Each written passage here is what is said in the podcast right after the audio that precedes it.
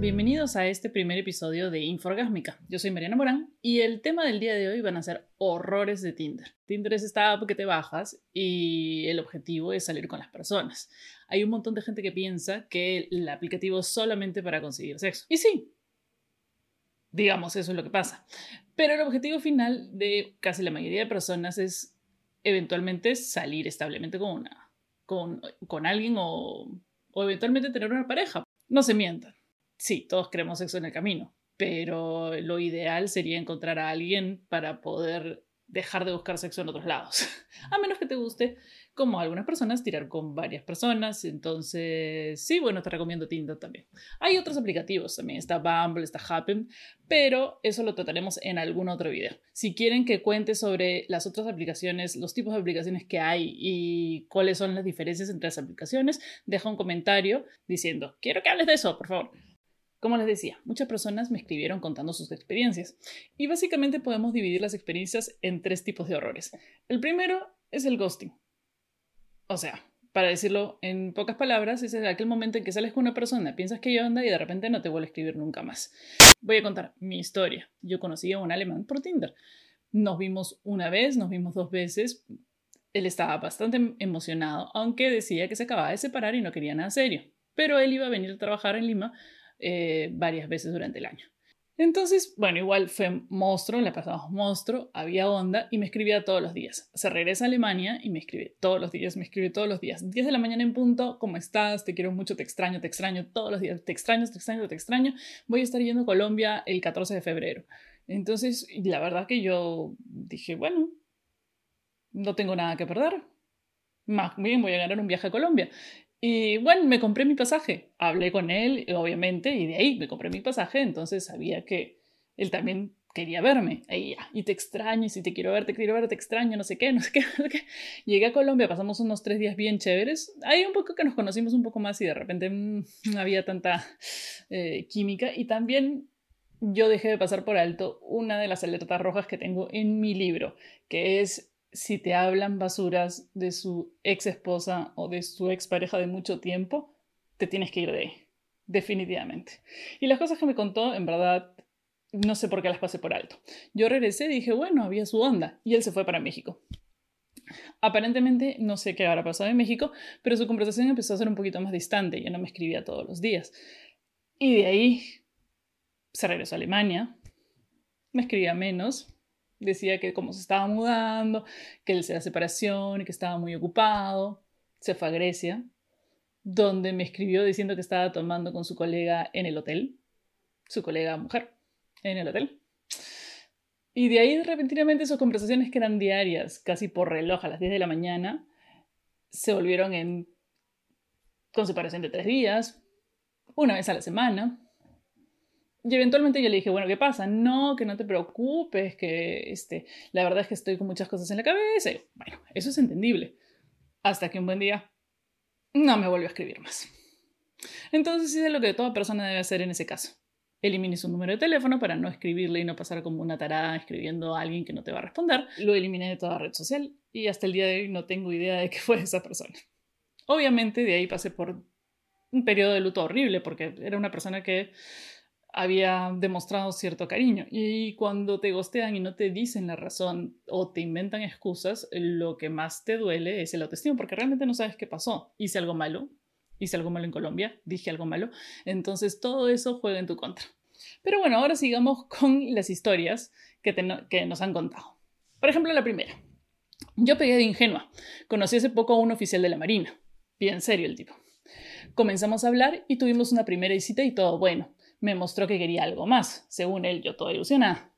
Decidimos pasar un fin de semana fuera de Lima y bueno, tuvimos sexo porque era de esperarse.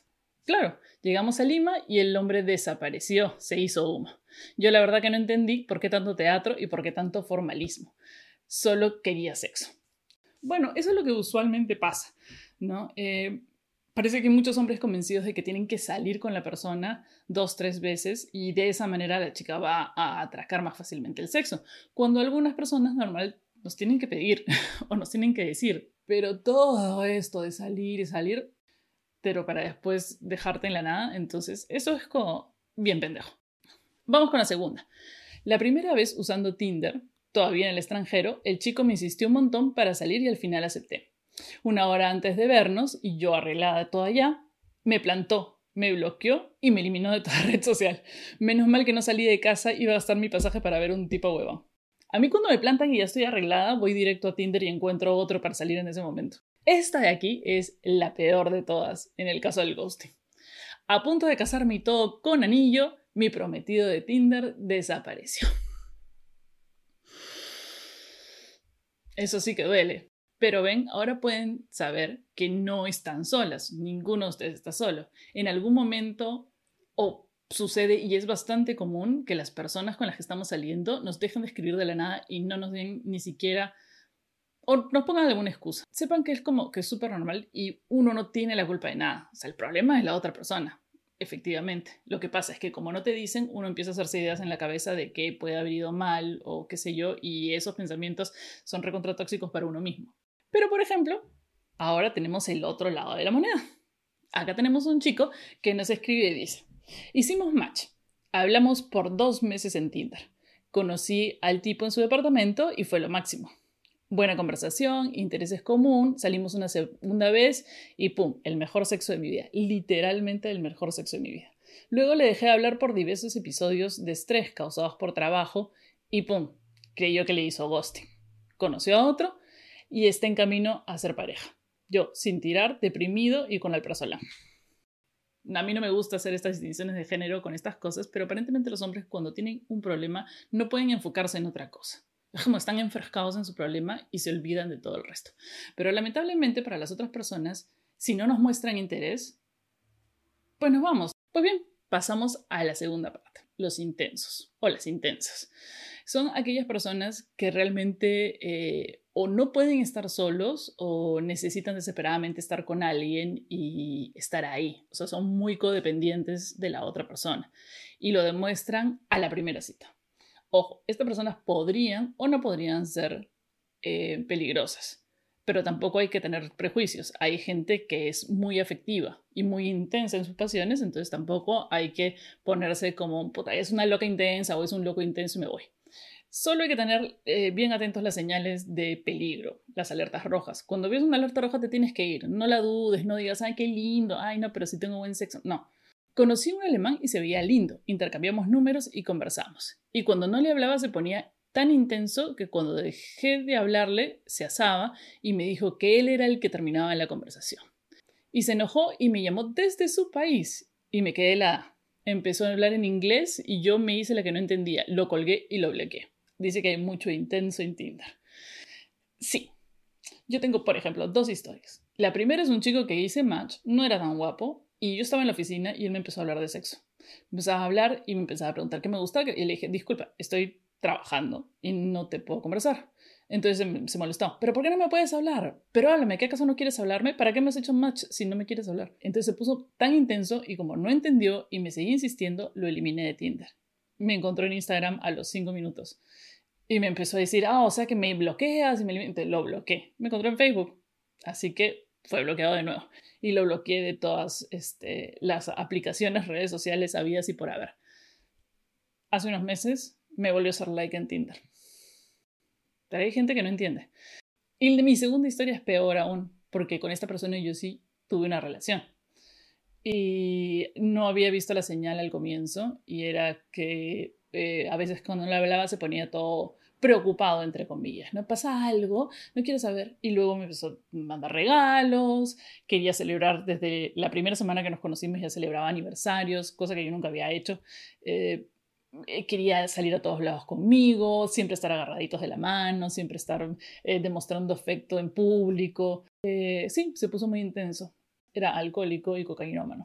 Entonces, digamos que no tuvo mucho futuro, tuvimos una gran pelea y ahí acabó todo pero me pidió todos los regalos de vuelta. Imbécil. Otro de los temas, aparte del intenso y de, del ghosting, es claro, cuando uno llega al hecho y no pasa nada, ¿no? Conversaba con un chico de Trujillo. Yo soy de Chimbote. Justo tenía que, viajar a Lambayeque por la universidad y quedamos en que me acompañaba. Fuimos todo el viaje, besos y aguantadas, y llegamos a las 3 de la mañana y le esperé un huevo para llegar al hotel. Empezamos y pene lápiz. Como siempre decimos en incorrectos, no importa si es corta, no importa si es larga, pero pene lápiz no. Y acá les voy a dar un dato para que no crean que somos prejuiciosos con los penes lápiz. Resulta que el interior de la vagina tiene las terminaciones nerviosas en las paredes. Si lo que se introduce no cubre y no toca las paredes, entonces no estimula y por ende no sientes nada. Es por eso que es importante, más importante que el largo, es el grosor. A ver esta. Yo entré de pura curiosa con otro nombre y otra foto y me gilé a mi novio. Me imagino que habrás terminado, ¿no? Espero. o sea, no espero menos de ti. Acá tenemos algunas historias que he recogido que me parecen las más graciosas y las más ridículas. Yo conocí a un chico por ese medio, pues salimos como dos veces al mall a pasear primero, digo, por seguridad. La cosa es que la tercera me dice, oye, mejor ven a mi casa, no tengo ganas de salir, podemos almorzar acá. Y yo dije, hoy follo. Me arreglé, me bañé, me imagino que trabajas depilado y todo, y llegué bien eh, potra salvaje a su dirección, dice. bueno, resulta que él vivía con sus papás. Y los señores habían organizado un almuerzo para conocerme. Me pudro, me cago echada.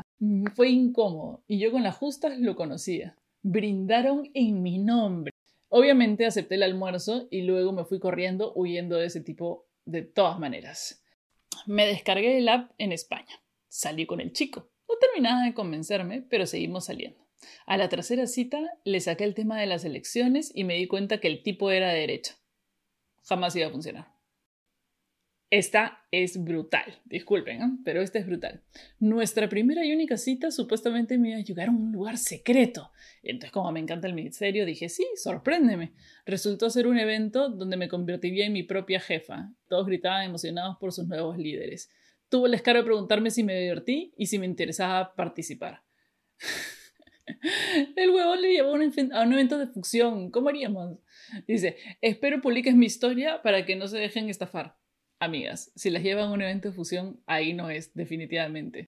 Y bueno, y la última, y como cerecita del pastel, es una cosa que me dejó un poco integrada y traté de sacarle a la chica un poco más de la historia, pero no me contestó. Me contestó el post diciendo, a mí me arrestaron en mi cita de Tinder.